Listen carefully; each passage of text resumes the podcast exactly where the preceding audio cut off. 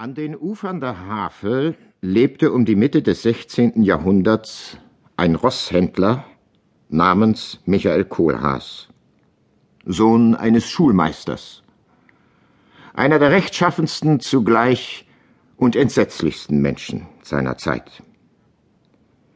Dieser außerordentliche Mann würde bis in sein dreißigstes Jahr für das Muster eines guten Staatsbürgers haben gelten können. Er besaß in einem Dorfe, das noch von ihm den Namen führt, einen Meierhof, auf welchem er sich durch sein Gewerbe ruhig ernährte. Die Kinder, die ihm sein Weib schenkte, erzog er in der Furcht Gottes zu Arbeitsamkeit und Treue. Nicht einer war unter seinen Nachbarn, der sich nicht seiner Wohltätigkeit oder seiner Gerechtigkeit erfreut hätte. Kurz, die Welt würde sein Andenken haben segnen müssen, wenn er in einer Tugend nicht ausgeschweift hätte. Das Rechtsgefühl aber machte ihn zum Räuber und Mörder.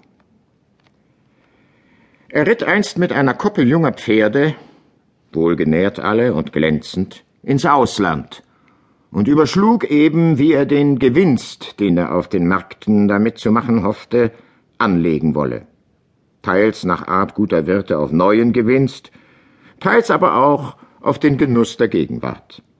Als er an die Elbe kam und bei einer stattlichen Ritterburg auf sächsischem Gebiete einen Schlagbaum traf, den er sonst auf diesem Wege nicht gefunden hatte.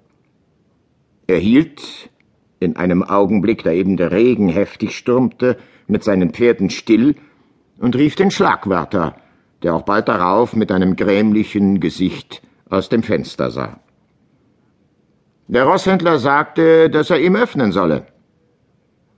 Was gibt's hier Neues? fragte er, da der Zöllner nach einer geraumen Zeit aus dem Hause trat. Landesherrliches Privilegium, antwortete dieser, indem er aufschloss, dem Junker Wenzel von Tronka verliehen. So, sagte Kohlhaas.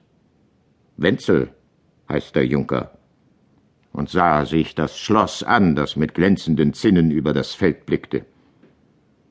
Ist der alte Herr tot?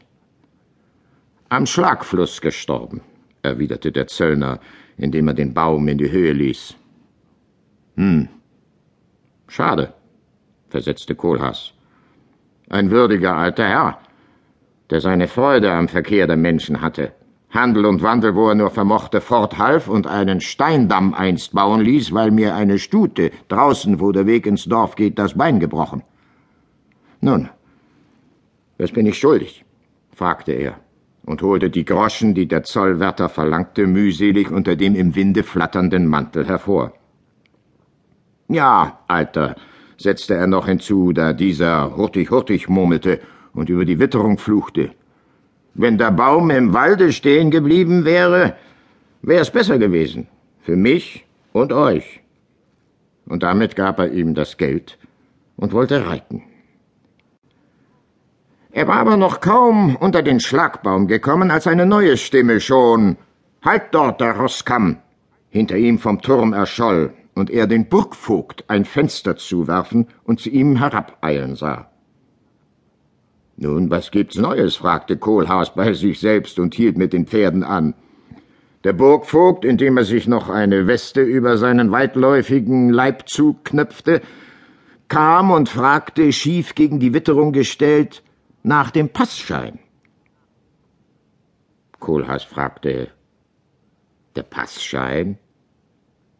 Er sagte, ein wenig betreten, dass er, so viel er wisse, keinen habe, dass man ihm aber nur beschreiben möchte, was dies für ein Ding des Herrn sei, so werde er vielleicht zufälligerweise damit versehen sein. Der Schlossvogt, indem er ihn von der Seite ansah, versetzte, dass ohne einen landesherrlichen Erlaubnisschein kein Rosskamm mit Pferden über die Grenze gelassen würde. Der Rosskamm versicherte, dass er siebzehnmal in seinem Leben ohne einen solchen Schein über die Grenze gezogen sei, dass er alle landesherrlichen Verfügungen, die sein Gewerbe angingen, genau kennte, dass dies wohl nur ein Irrtum sein würde, wegen dessen er sich zu bedenken bitte und dass man ihn, da seine Tagereise lang sei, nicht länger unnützerweise hier aufhalten möge.